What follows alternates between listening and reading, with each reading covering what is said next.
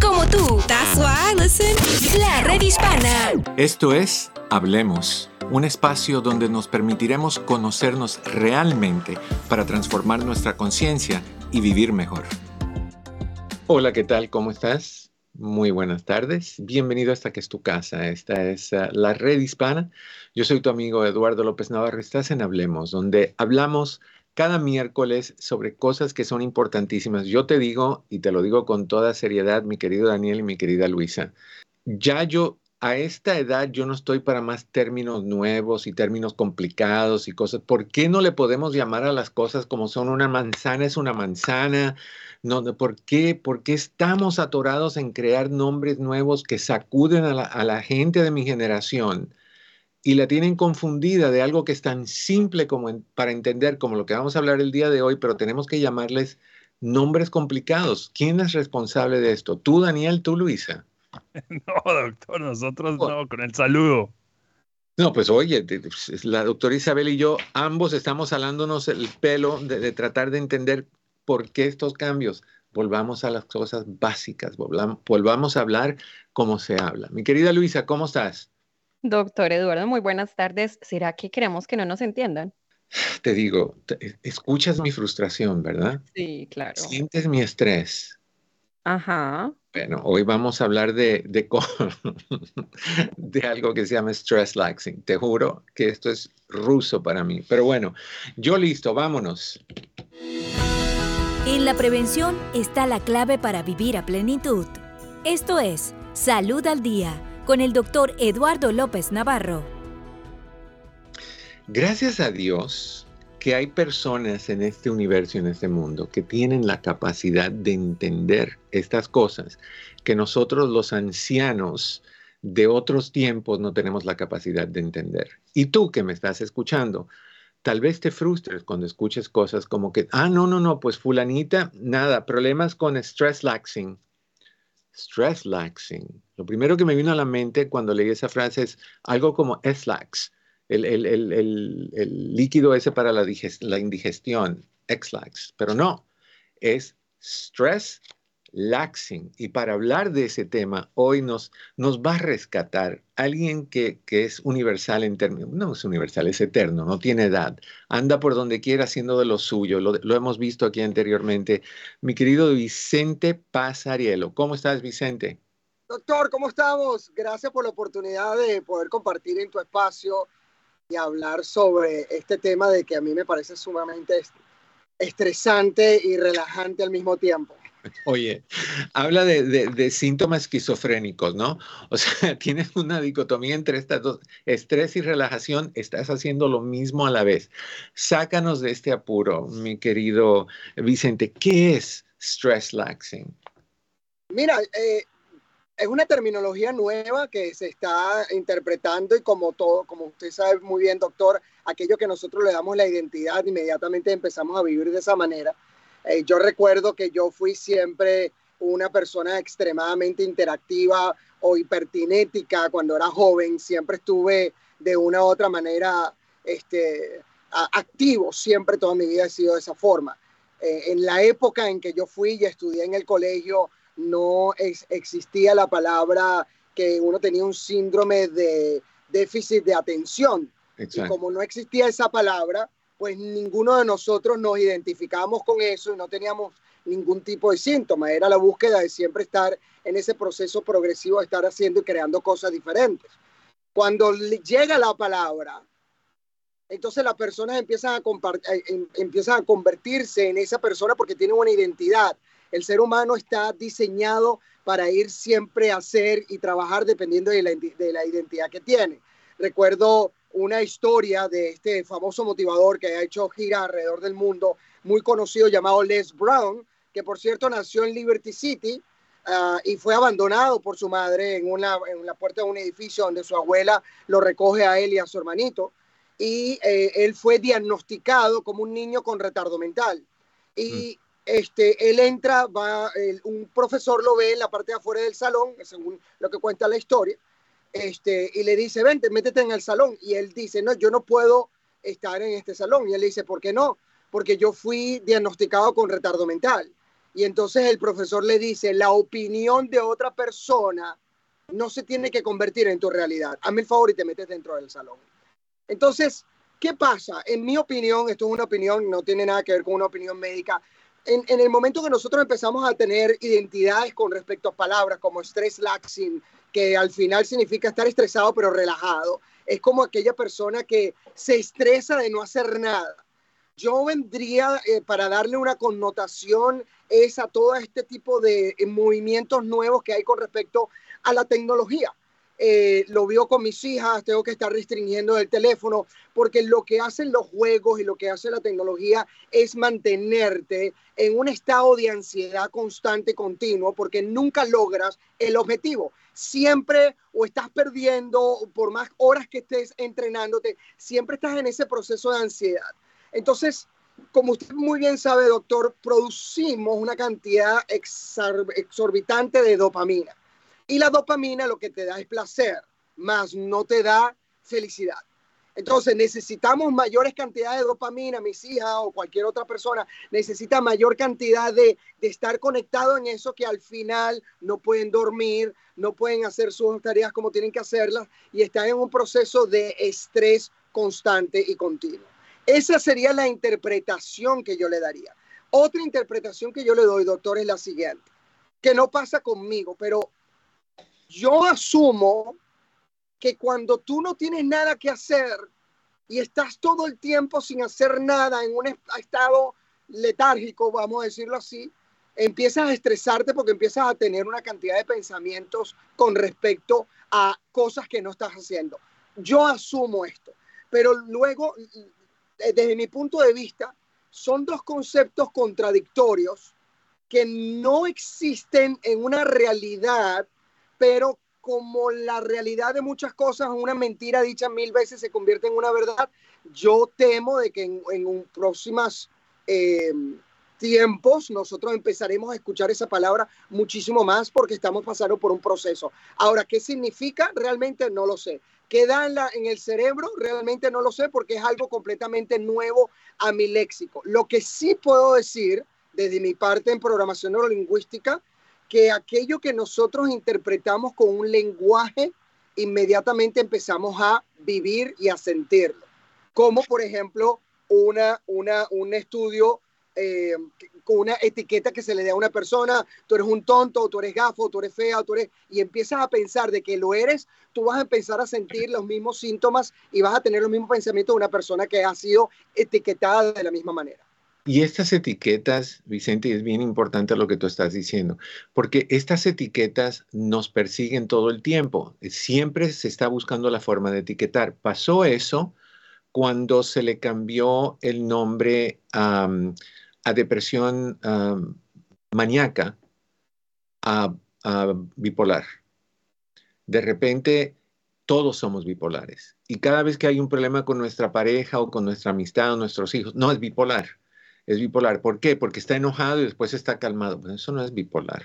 Eso es, eh, inestable, pero eso no es bipolaridad. Pero ¿cuántas personas no le, le achacamos la etiqueta de bipolaridad? Entonces, el, crear estos términos a mí me preocupa, porque hay ciertas personas, particularmente esas que están buscando atención, que están buscando que, los miren, que, los comprendan, los, las víctimas, las agarran y las coleccionan. Y, no, pues yo soy bipolar y tripolar y, de todo. O sea, y hay que tener mucho cuidado con, la creación de estas cosas. Suenan bonitas. O sea, tú escuchas a stress laxing. Ok. Pero, pero hay un riesgo en, hacer estas cosas. hablando tú en tu descripción de qué es sentir estrés, pero relajado a la vez pienso en personas que, se echan encima, Vicente, una cantidad de responsabilidades. Doctor, dígame. Lo que, lo que es que lo que estás diciendo es tan claro en este proceso que una vez que nosotros le demos identidad a circunstancias que no dependen de nosotros, nosotros le estamos dando responsabilidad a eso. O sea, no soy yo, es porque soy stress laxing. No soy yo, es que yo soy bipolar. Que una de las cosas que acaba de decir usted, doctor, la mayoría de las personas cuando hago coaching y me dicen que son bipolares, dicen es que cambio de ánimo frecuentemente. Me digo, ¿quién te dijo que eso es bipolaridad? La bipolaridad tiene por lo menos que tener seis meses. ¿Tú has estado seis meses deprimido? No. ¿Tú has estado seis meses eufórico mínimo? No. Entonces, eso no tiene nada que ver con bipolaridad. Bipolaridad es otra cosa y tiene que ver con situaciones químicas. El asunto es que como agarramos identidades de eso, como agarramos etiquetas de eso, y la mayoría de los seres humanos busca conexión con otro ser humano, muy pocos de nosotros buscamos conexión a través del éxito la mayoría de las personas buscamos conexión a través del fracaso. Falta escuchar una conversación de dos personas cuando una persona le dice, ¿cómo te va? Oye, ¿sabes qué? Me va muy mal porque me pasó esto. No, chica, a ti no te pasó nada.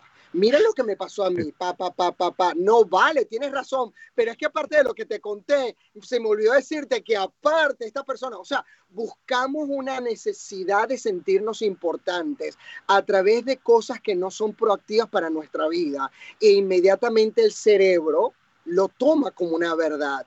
Y al tener esa identidad, esa etiqueta, nosotros nos vamos a convertir de esa manera. Cuando yo hago charlas, sobre todo a corporaciones, y las personas quieren subir sus ventas, lo primero que yo le digo a la persona es, la persona que está ganando el dinero que está ganando ahora, no piensa igual, no come igual, no se viste igual y no habla igual que la persona que tú quieres ganar en el futuro. A esa persona es completamente diferente. Entonces nosotros empezamos a tomar modelos que muchas veces no son ni siquiera de nosotros, pero eso no significa que nosotros padezcamos los resultados de esos modelos. Falta decirle a la gente que abra la mano, se ponga un limón por la mitad y que lo vea con los ojos cerrados, que lo, que lo visualice, que está chorreando ese limón en tu mano. Ya todos estamos salivando en este momento. Y que yo te digo que abras la boca y te lo exprimas para que tú sientas el resultado del limón, aunque no lo haya. Entonces la pregunta que nos tenemos que hacer como sociedad es, ¿qué busco al tener estrés laxing? Asumir responsabilidad o quitarme responsabilidad, tomar acción o dejarlo al final, estar en una procrastinación constante. ¿Qué busco? ¿Medicarme? ¿Tomar? ¿Comer? ¿Qué significa eso? Lo vamos a ir viendo mientras la sociedad se va a ir desarrollando, porque ahora empezaremos a ver los casos que tengan que ver con este síndrome, por decirlo así, por esta etiqueta que nosotros empezamos a tener llamado stress laxing. ¿Qué significa eso? ¿Estás cansado de estar sin hacer nada y estás estresado por eso? ¿O significa que estás demasiado estresado y necesitas de una u otra manera relajarte? Por eso es la descripción, no, no tengo el concepto exacto porque no la practico. Claro. Ahora, ¿qué pasa con aquellas personas, Vicente, que, que necesitan estar ocupados para sentirse valiosos? O sea, que, que no conciben la idea, y te, lo digo claro, mi papá era ese tipo de persona. Mi papá, cuando tenía un fin de semana libre, se despertaba a la misma hora, a las 5 o 6 de la mañana, y empezaba a hacer esto, esto, esto, esto. Entonces, nunca había un descanso. Descanso implicaba inactividad, implicaba fracaso, implicaba holgazanería, o sea, todas esas cosas. Entonces, ¿cómo, ¿cómo hacemos si somos esas personas que de alguna forma aprendimos, nos inculcaron o, se nos dio que necesitamos valorarnos por el nivel de, de ocupaciones que nos echamos encima? Qué, qué buena pregunta, qué buena pregunta. Hay una tremenda diferencia entre estar ocupado y ser efectivo. Son dos cosas completamente diferentes. Estar ocupado es estar siempre haciendo cosas. Ahora la pregunta es, ¿estás como un hámster dándole vuelta a una ruedita o estás produciendo? Porque la felicidad está en el progreso, cuando tú te conviertes en una mejor persona. Hace tres días estuve en, un medio maratón de Disney que hago todos los años varias veces y me lesioné la rodilla y no pude terminar. A la milla número 9 tuve que empezar a caminar, la número 9, la 10, la 11, a la 11 empecé a correr de nuevo hasta llegar a la, milla 13.1. Yo hago medio maratones a cada rato. Y una de las personas me dijo, pero tú, tú no descansas, te la pasas en un avión, te la pasas haciendo cosas. Y le dije a la persona, de tu punto de vista, pero para mí lo más importante cuando hago el medio maratón no es recibir la medalla, sino en quién me convierto cuando la tengo. Ahora, haciendo un paréntesis, Stephen Covey, que es un escritor muy famoso, él sacó de una manera muy brillante cuatro cuadrantes que identifican el manejo del tiempo, porque al final lo único que tenemos justo en la humanidad es el tiempo. Doctor, usted tiene 24 horas, yo tengo 24 horas. ¿Qué hago en esas 24 horas? ¿Puedo vivir estresado? ¿O qué hago en esas 24 horas sin hacer nada? Depende de cada uno de nosotros. Pero es bien interesante lo siguiente. Él habla de cuatro cuadrantes y el segundo cuadrante que es el cuadrante de la planificación, donde están las cosas que son importantes, pero no urgentes, están las vacaciones. Entonces es importante saber que perder el tiempo está en el cuarto cuadrante y que vivir en un sistema de urgencia todo el tiempo apagando fuego está en el primer cuadrante. O sea, una cosa es estar ocupado y otra cosa es ser efectivo. Yo tengo mi calendario, conozco personas de éxito que tienen un calendario que lo tienen puesto pero al milímetro. Lo importante del calendario es que también pongas tiempo en donde compartas con la familia y tengas tiempo libre como para vacaciones, más no perder el tiempo. Entonces, algo súper interesante con respecto a eso. Si estar ocupado es estresado, en cambio, si nosotros estamos progresando, tiene que ver con planificación, definitivamente la planificación y la organización del tiempo es sumamente importante. La pregunta es, ¿en qué te ocupas todo el día? ¿Te ocupas para proactividad o te ocupas para apagar fuego de cosas que no has hecho de manera de planificación?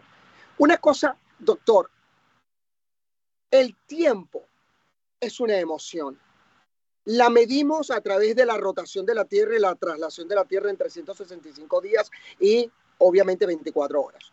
Pero al final el tiempo es una emoción. Podemos estar pasando por una situación terrible que dura minutos y nosotros sentimos que es una eternidad y podemos estar pasando por el momento más extraordinario de nuestra vida, que es un momento de verdad bueno y nosotros sentimos que se nos va en un segundo. La pregunta es en qué voy a enfocar mis emociones, dónde voy a enfocar mi emoción en lo que no funciona o en el resultado, en lo que me estresa o en lo que me da placer, en lo que no, lo que no está realmente en armonía o lo que realmente me proyecta hacia el futuro. Ambas te van a producir emociones completamente diferentes. La pregunta que le hago a las personas que nos están viendo es, ¿cuál te identificas tú? Porque como hicimos al principio del programa, doctor, y con esto cierro este punto, la idea es entender de que si yo utilizo relax estrés o yo te utilizo cierta etiqueta que me identifica. La pregunta es para qué la tengo. Si aprendí a hacerme daño desde chiquito, porque cuando yo me caía, mi mamá y mi papá venían y decían, pobrecito mi hijo, mis padres inconscientemente me estaban condicionando a que con dolor llamo la atención, y lo vuelvo a hacer y vuelvo a llamar la atención y me vuelvo a pegar y llamo la atención y empiezo a madurar, pero mi cerebro reptiliano dice, si te haces daño, llama la atención. Entonces tengo 45, 50 años y era un manganzón y sigues en ese proceso. Entonces, ¿cuál es la etiqueta que estamos utilizando? Maravilloso, salió un nombre nuevo que dice que cuando te estreses, relájate o cuando te relajas, te estresas. Ajá. ¿Y para qué lo voy a utilizar? ¿Cuál es mi meta? Quitarme responsabilidades, asumir responsabilidades, evadir fracasos? Esa es la pregunta que nos tenemos que hacer. Me haces pensar en un par de cositas cuando estás hablando del tiempo y la, lo relativo que es el concepto del tiempo. me, me, pongo a pensar, por ejemplo, cómo, cómo se te hace poquito el tiempo cuando tienes dos minutos con alguien que se está muriendo y, esos son los últimos dos minutos que te quedan. ¿Cuánto se siente que dura eso? Opuesto a cuando tienes dos minutos sin oxígeno, sin poder respirar. La misma situación. También me, hace pensar un poquito de, cómo somos seguidores de, este, estas rachas de, actitudes y desarrollamos creencias tan, tan, tan raras, la creencia de que siempre tienes que ir hacia adelante, siempre tienes que ir hacia adelante, tienes que estar en un constante proceso de, hacer y conseguir y conseguir y hacer y hacer y conseguir. Y no es correcto. Si te acuerdas un poquito en, en física, la ley de efecto de Kepler, que decía que toda acción tiene una acción opuesta e igual, o requiere una acción opuesta e igual. O sea, que para levantarte de esta silla tengo que ir para atrás con la misma energía que tengo para levantarme. No puedo nada más levantarme sin ir hacia atrás para ir hacia adelante. O sea que parte del éxito es ir hacia atrás para ir hacia adelante, es cargarte de energía para poderla ejercer, es aprender algo para poderlo aplicar, es tardarte un poquito para poder llegar. Por eso me encanta tanto el, dicho de despacio que voy deprisa, porque cuando no lo haces bien, no logras, no, ¿cómo te vas a levantar sin impulso y sin energía? ¿Cómo vas a manejar un carro sin gasolina? O sea, no tiene sentido. Y, pero es parte de la mentalidad de esta gente que está a carreritas. Acá tú eres un poquito hiperactivo. Bastante. Sí, o sea, y eso requiere un montón de energía para poder hacer eso y tal vez tú eres el tipo de persona que tiene que, progresar y crecer y, lograr. ¿Te cansa eso? ¿Te causa estrés tú personalmente? Claro. Para, responderte con respecto al, al echar para atrás y para adelante. Eh, el proceso hacia... Hay algo en programación neurolingüística que me fascina mucho que tiene que ver con la línea del tiempo, ¿no? Y cada uno de nosotros utiliza la línea del tiempo de una manera diferente. Eh, nosotros podemos cambiar el pasado cuando nosotros cambiamos la representación de que ese pasado tuvo en nuestra vida. Si nosotros cambiamos la representación de ese pasado, nosotros podemos cambiar el pasado que hemos tenido. Hay personas que han tenido un pasado muy duro y al cambiar la representación, pues tienen un presente y un futuro diferente. Mm. El proceso con respecto a mi vida es de resultados. Los resultados no son siempre lo que espero, simplemente lo entiendo como un resultado. Lo que, lo que he desarrollado en el proceso, ya que me estás preguntando a mí, es que yo agarro el arco, la flecha, apunto y la lanzo. Yo no me quedo mucho con la flecha en la mano, porque una vez que yo la lance, yo puedo medir desde donde quiero ir a donde llegué y acortar ese, ese, ese trayecto entre toda la hiperactividad que tengo de que me gusta hacer cosas, estar siempre con mi calendario lleno de cosas, me da la oportunidad de expanderme, de convertirme en una mejor versión mía y me da la oportunidad de, también de separar el tiempo para mi familia. Tengo tiempo para mis hijas, la próxima semana me voy una semana completa en un crucero para México, tengo tiempo con mis hijas, tengo tiempo para desarrollarme. El asunto es, ¿para qué lo hago? ¿Para qué hago esto? ¿Cuál es la meta realmente? La meta no es alcanzar, la meta es convertirme. Entonces, un día, doctor, ya que me preguntaste, un día corriendo el medio maratón de los Marines, porque una vez en el año 2011, un muchacho llamado Michael Melamed, que tiene una disfunción motora, que no puede caminar, camina maratones completos. Él se para a las 5, empieza a caminar a las 4 de la mañana y termina a las 1, 2 de la mañana del día siguiente lo camina completo y tiene una disfunción motor. Él me inspira para empezar a hacer medio maratones. Yo me propuse hacer medio maratones 13 cada año y hago 13 cada año.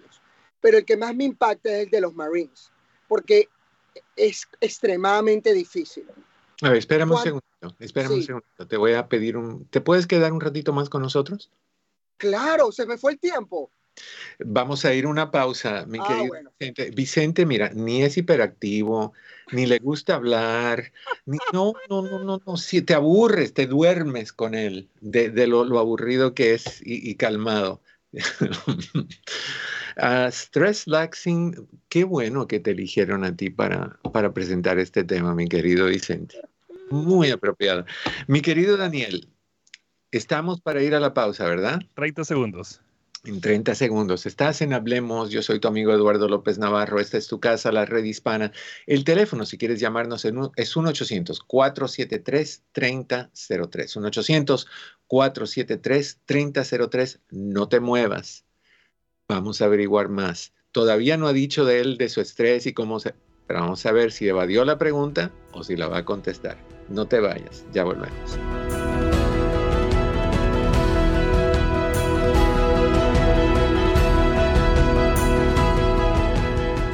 No has descargado la app de la red hispana, no sabes lo que te pierdes.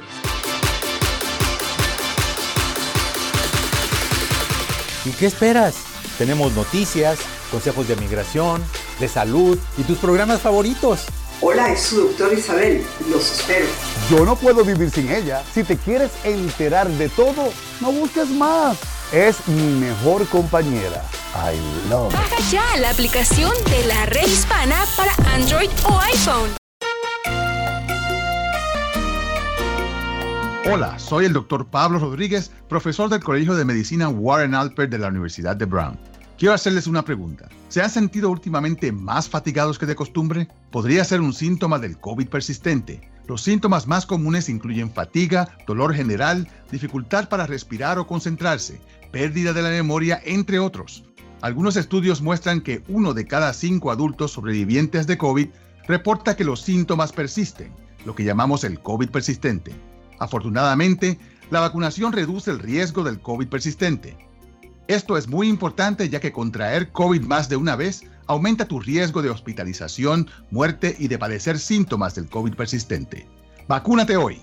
Juntos sí podemos. Encuentra vacunas actualizadas en vacunas.gov o envía un mensaje de texto con tu código postal al 822-862.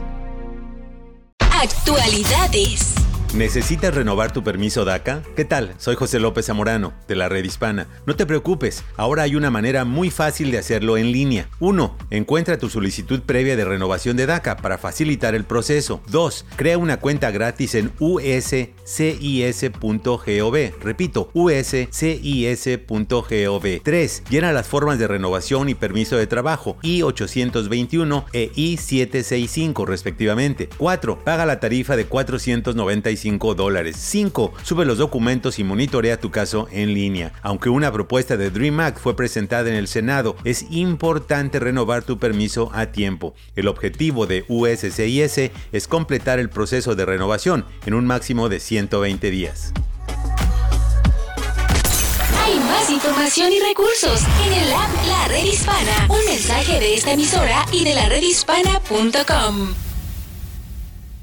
Camino al éxito. En marzo se celebra el mes de la historia de las mujeres para honrar los logros y la lucha por la igualdad de género. Durante este mes recordamos la contribución histórica de mujeres valientes y resistentes que lucharon por sus derechos y los derechos de generaciones futuras. Desde la lucha por el derecho al voto hasta la igualdad salarial, las mujeres han liderado una lucha por la justicia social. A pesar de los avances significativos, las mujeres todavía enfrentan obstáculos en el lugar de trabajo, en la política y en la sociedad en general. En este mes te invitamos a unirte a la lucha por la igualdad de género. Hay muchas maneras en que puedes contribuir, desde apoyar a organizaciones de derechos de las mujeres hasta educar a otros sobre la importancia de la igualdad de género. Juntos podemos trabajar para crear un futuro más justo y equitativo para todas las mujeres. Un mensaje de esta emisora y de la redhispana.com. Fuente de salud. Hola queridos amigos, aquí tienen a su doctora Isabel en la red hispana hablando sobre el tema de la culpa. Cuando hablamos de culpa, queremos saber qué es la culpa. La culpa es esa emoción que sentimos cuando pensamos que o hemos hecho algo que no está correcto o hemos dicho algo o que no está bien con lo que es la realidad de la vida. La culpa es una emoción común, humana, y es importante darle el valor que necesita. Al crecer, los seres humanos vamos recibiendo mensajes que se van comunicando en cánones con los cuales medir qué nos puede hacer sentir culpables y qué no. Creo que son parámetros por los cuales nos regimos. Si nosotros actuamos o dijimos algo que después nos sentimos mal, tenemos que analizar por qué nos sentimos culpables. Hay más información y recursos en el app La Red Hispana. Un mensaje de esta emisora y de la redhispana.com para vivir mejor. ¿Qué tal? Te saluda tu amigo Eduardo López Navarro. La madurez de la persona es la que ayuda a tomar buenas decisiones. Aquel que tiene un ego fuerte y saludable sabe que puede cuidar y nutrir tanto a las amistades como a la pareja. Aquel que no, no se sentirá capaz de balancear ambos tipos de relaciones y generalmente optará por la pareja, dejando atrás a los amigos. Ningún extremo es saludable. Tener amistades y dejar de buscar a una pareja para que no interfiera es igualmente disfuncional que el dejar a las amistades por mantener una relación de pareja. Las amistades son muy importantes en nuestras vidas, nos dan apoyo, nos escuchan, nos acompañan en momentos difíciles, nos quieren. Desestimar así a las amistades es algo muy peligroso. Si dejas a tus amistades, no solo estarás dejando todos los beneficios que acompañan a estas relaciones, sino que también el día en que tú y tu pareja rompan, estarás solo. Típicamente es ahí donde corremos a buscar a viejos amigos a los que hemos abandonado por años y estos te rechazarán al sentirse utilizados. Un mensaje de esta emisora y de la redhispana.com. Conoce las herramientas para mejorar tu vida. Hablemos con el doctor Eduardo López Navarro. Aquí en tu casa, la red hispana. En esta ocasión estamos hablando con Vicente Pasarielo. Vicente es, mira, es, eh, es coach y tiene que ver con coach de programación neurolingüística. Hablamos de eso una vez anterior con él. Es autor de un libro y ese libro se llama Sin máscaras, afirmaciones para tu poder interior. Es una persona que anda haciendo de todo un poco con el grupo de Anthony Robbins y motivando a las personas, conductor de su propio programa de radio, que creo que está en lo que parece un estudio de radio. Ahí ahorita el, programa se llama Cápsulas del Éxito. ¿Qué no está haciendo esta persona sin energía, sin, sin nada, lenta? ¿sí? ¿Qué, no hace? A ver, quedamos en, el maratón militar. De los Marines, sí. De los este, Marines porque estábamos con, doctor, con el tema de, alcanzar cosas y, el cambio es, y la invitación no es alcanzar cosas, sino convertirse en algo diferente. Y eso lo haces solamente cuando llegas al objetivo que quieres y que te has planteado. Le estaba comentando del medio maratón de los Marines, porque un día me pregunté, ¿qué es la motivación? Y la mayoría de la gente me dice, la motivación no dura. La motivación dura un momento y después se va. La motivación no sirve para nada. Y entiendo porque esos son conceptos que no están basados en la realidad. La realidad, ¿qué es la motivación? La motivación es el motivo que te lleva a actuar en algo.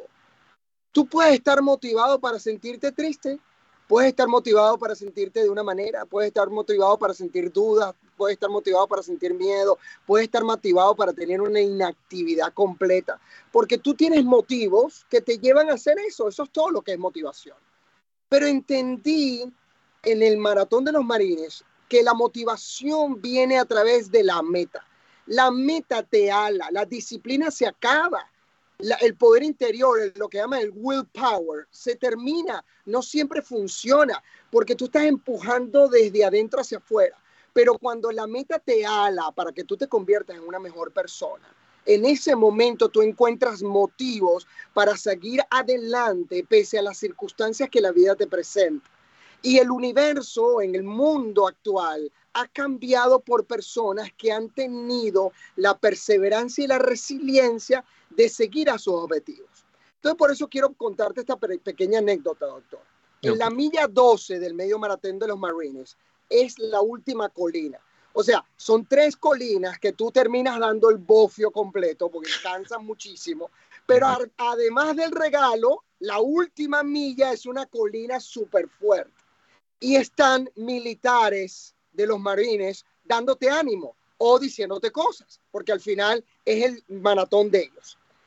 La primera vez que lo hice, mi cabeza estaba viendo hacia abajo y diciéndome 20 mil veces que para qué estaba haciendo eso, sufriendo con dolor, que no sé qué, que descansara, que parara, que en total, que eso era, eh, nadie se iba a dar cuenta. Entonces, un diálogo muy tóxico que generalmente la mente tiene.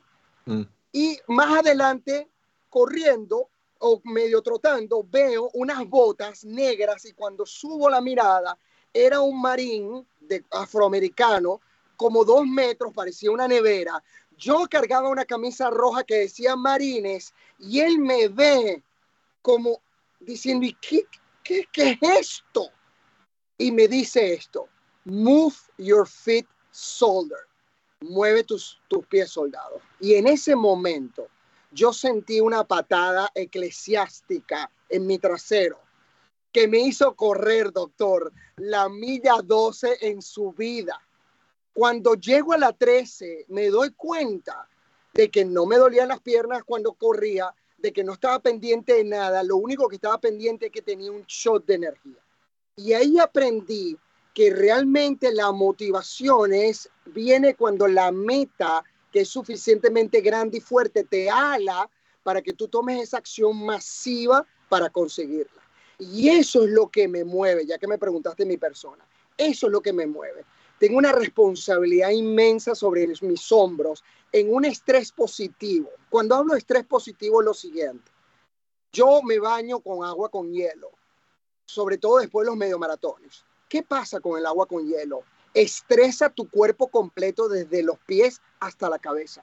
Y ese estrés positivo hace que la mitocondria empiece a generar una cantidad de calor sobre tu cuerpo. Empiezas a eliminar toxinas a través de tu sistema linfático. ¿Y qué es lo que hace? Eleva el calor de tu cuerpo. Entonces, quemas grasa, quemas toxinas, oxigenas cada célula de tu cuerpo en ese proceso a través de estrés. Cuando hacemos pesas, ¿qué pasa? El músculo se estresa, el músculo se rompe, generas ácido láctico y ese ácido láctico hace que el músculo crezca.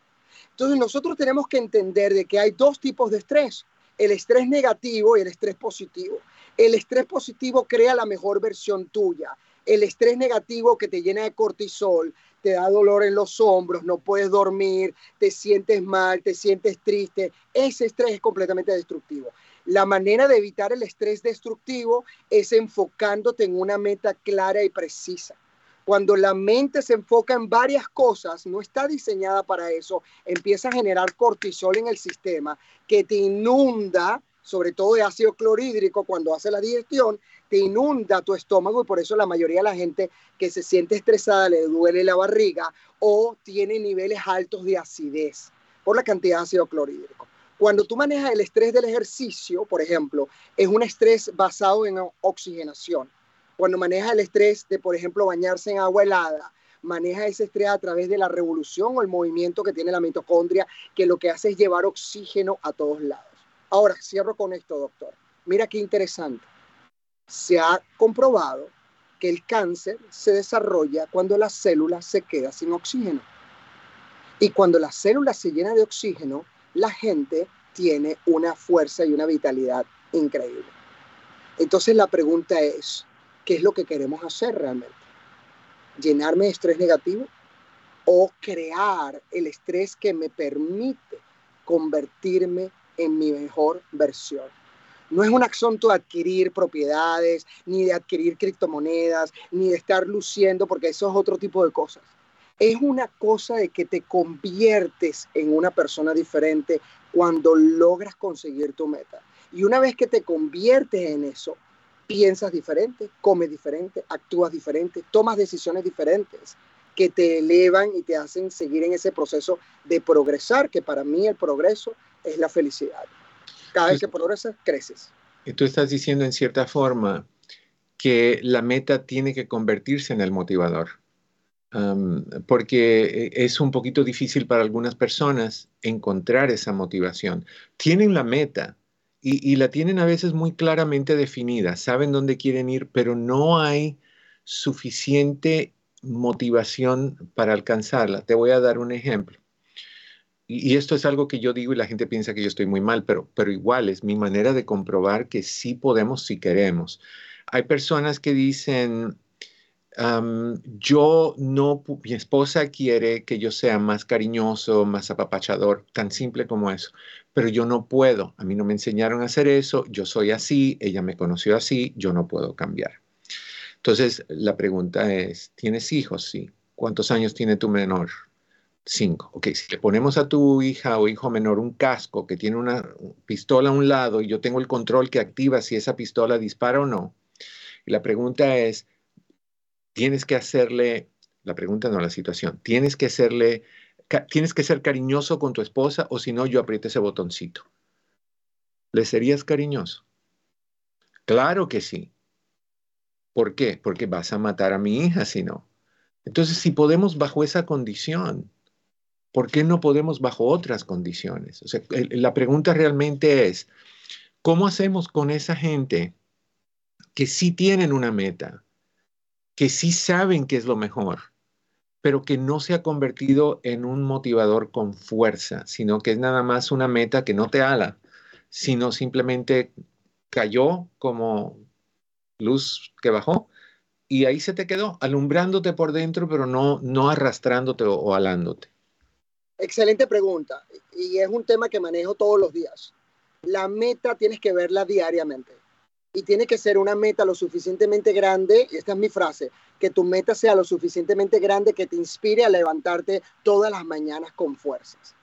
Pero si mi meta es paupérrima, si mi meta es pequeña, la mayoría de nosotros los seres humanos ven vivos entre un 40 y un 50% de nuestro potencial. Yo hago 380 charlas al año y no es un número inventado, es un número real. Yo hago más de 380 charlas al año. Y en las 380 charlas al año, la mayoría de las personas y las empresas que le hago la charla, en donde evalúo, porque necesito saber el valor del potencial de crecimiento, la mayoría de las empresas están dejando entre el 60 y el 50% del potencial sobre la mesa. Entonces, si nosotros nos ponemos las mismas metas paupérrimas, como generalmente hacemos los 21 de diciembre, que ponemos la misma meta del año pasado, del año pasado, del año pasado, nos damos cuenta por qué los gimnasios en los Estados Unidos tienen un lunes llamado el Blue Monday. El Blue Monday es la tercera semana del mes de enero en donde los gimnasios se quedan otra vez con las mismas personas que hacemos ejercicios durante todo el año. ¿Por qué? Porque las personas dejan de hacer el proceso por varias razones, dolor, falta de resiliencia o porque simplemente no es una meta completamente certera y clara el 60% del revenue, del ingreso de los gimnasios de los Estados Unidos, viene de personas que no van al gimnasio. Entonces, si entendemos eso, doctor, como una premisa, la mayoría de las metas no las vemos todos los días, no sabemos exactamente qué hacer y no utilizamos, que a mí me parece que es lo que por la cual las empresas fracasan en tener, en aumentar sus resultados, es que no utilizan una técnica muy importante que se llama reverse engineer o ingeniería de reverso. Ingeniería de reverso te dice exactamente cuáles son las acciones masivas que tienes que tener para llegar al objetivo. No es un wishful thinking tiene que tener un proceso específico para llegar a eso. Por eso, el reverse engineer o esta ingeniería de reverso utiliza el mismo proceso que utilizan los satélites para Waze o Google Maps. ¿Cuál es el proceso que utilizan los satélites? El proceso es que si yo voy de A a B y B es mi meta, el proceso del GPS o de Waze calcula de B a A primero porque sabiendo dónde yo estoy, es que yo puedo saber cuáles son las vías que tengo que tomar, que no tienen accidente, que no tienen tráfico profundo, para llegar a mi objetivo lo más rápidamente posible. De hecho, los sistemas satelitales, cuando tú te equivocas una salida, antes decían recalculando. Ellos no esperaban que tú llegaras a otro sitio y te decían, ay, es que perdóname, es que me dio mucha pena decirte que te estaba equivocando. No, tú cambias la estrategia rápidamente. Entonces, parte del proceso, doctor, por la cual la mayoría de las personas no logra saber sus objetivos es, uno, no lo saben realmente, dos, lo ven una vez y no la ven más, hay que verlo diariamente. Tres, la estrategia que tienes es inefectiva para la meta que estás buscando. Y como es inefectiva, por más acción que tome y por más ganas que tenga y por más que confíes en Dios, jamás lo vas a lograr. Si yo quiero ver un amanecer y corro hacia el oeste, a mí no importa qué tanta energía tenga, jamás voy a llegar al amanecer. Entonces son varios ingredientes que tienen que ver, pero el ingrediente más importante lo acabas de decir tú. El apalancamiento que tú tienes para conseguir tu meta es lo que va a hacer que tú la consigas, si no te la vas a pasar toda tu vida diciendo y hablando de excusas por la cual no conseguiste tu meta. Porque o tienes resultados o tienes excusas. Y el, ejercicio de la pistola es al apalancamiento. Ahora, yo le diría en una relación de pareja que si tú quieres que tu esposo sea más cariñoso contigo, sé tú más cariñosa para que él sea de esa manera, de una manera lo sea, porque los cambios tienen que estar en nosotros primero para poder verlo. Hay una ley que se llama LODAI, ley de, se llama la ley de, de, ley de, de, intención decreciente que tiene que ver con eso. ¿Me ibas a decir algo? No, te digo que, es muy cierto. O sea, el, error más grande es pensar que tú vas a cambiar a alguien. lo efectivo es cambiarte a ti. La, la, la persona tiene dos opciones. O se aleja de ti porque no puede ir a tu ritmo o baila contigo. Entonces, eso es importante. Hay gente que no lo entiende. Una preguntita, Daniel. Eh, ¿La llamada que tenemos desde Oregon es, relacionado con este tema? No, no, no dijo el tema, pero entiendo que no. No, ok. La tomamos. ¿Te atreves a tomar una llamada a ver qué nos, ah, nos dicen, mi querido Vicente? Dale, dale. Ok, Vicente, Estela, en Oregon, bienvenida, hablemos. ¿Cómo estás? Sí, hola, buenas tardes. ¿Cómo estás? Ah, muy bien, corazón. Gusto, gusto escuchar de ti. ¿Qué pasó? ¿Cuál es tu pregunta? Sí, igualmente. Ah, sí, mi pregunta es como, ya a veces yo tengo este, me estreso mucho así con mi esposo, más ahorita que es el del COVID, ¿verdad? A veces este, ah, cualquier este, así como que anda destornudando y le digo que se ponga su, se puede poner su tapabocas por favor y no quiere y le digo pues que para si es gripa o el COVID, ¿verdad? No contagia a los niños y a veces que me molesto más yo que él uh, quiera hacerlo y mejor ya no le digo nada y le digo a mis niños que ellos se lo pongan y tampoco y creo que ya he perdido la autoridad y a veces me siento un poco como estresada y bueno, de hecho tengo estrés y no sé qué hacer. ¿Qué me recomienda usted hacer? Okay. recapitulemos entonces. Tienes a un esposo un poquito testarudo, eh, eh, que él quiere hacer lo que él quiere hacer. Yo he visto este tipo de actitud con COVID. En, a mí lo que me encanta es ver a aquella persona, generalmente hombres, que está lloviendo y hace frío, como está ahorita aquí en el sur de California, y el, el hombre se quita la camisa, te enseña todo el pelo en pecho que tiene y sale haciendo músculos a mojarse en el frío porque él es Superman. Y no, no me tengo que tapar, no me voy a enfermar. A los dos días, agüita con limón, por favor, que me duele el cuerpo. Somos, somos algo serio como seres humanos. Y a ti te tocó uno, corazón. Ok, Vicente estás en el medio de una charla, sale fulanita de tal quien sea, en este caso Estela, y te dice, esta es mi situación, estoy estresadísima con mi esposo, que no quiere entender y no quiere razonar que esto es algo serio. ¿Qué le decimos? Bueno, muy buena la pregunta y muy bueno el reto, porque al final me hace ser flexible con las cosas. Y por eso te voy a hablar desde la verdad. La verdad dice que las investigaciones demuestran que la máscara no hace nada para evitar el COVID el COVID, la molécula del COVID o la bacteria del COVID o el virus del COVID es demasiado pequeño como para que una máscara la evite. Ahora, también hago la acotación de que si hay un tos o hay desprendimiento de saliva, pues obviamente la máscara va a retener eso. Mi invitación es, primero valora lo que tu esposo está diciendo, porque al final es lo que está buscando en mi alucinación, es demostrar de que lo que tiene él es el conocimiento de la verdad. No significa que sea una verdad completa y total. Eso sería lo primero. Lo segundo, en mi opinión, si tú quieres generar un cambio a tu esposo, generalmente las mujeres tienen las herramientas maravillosas de hacerlo. Yo pienso que las mujeres siempre que quieran persuadir a un hombre lo pueden hacer.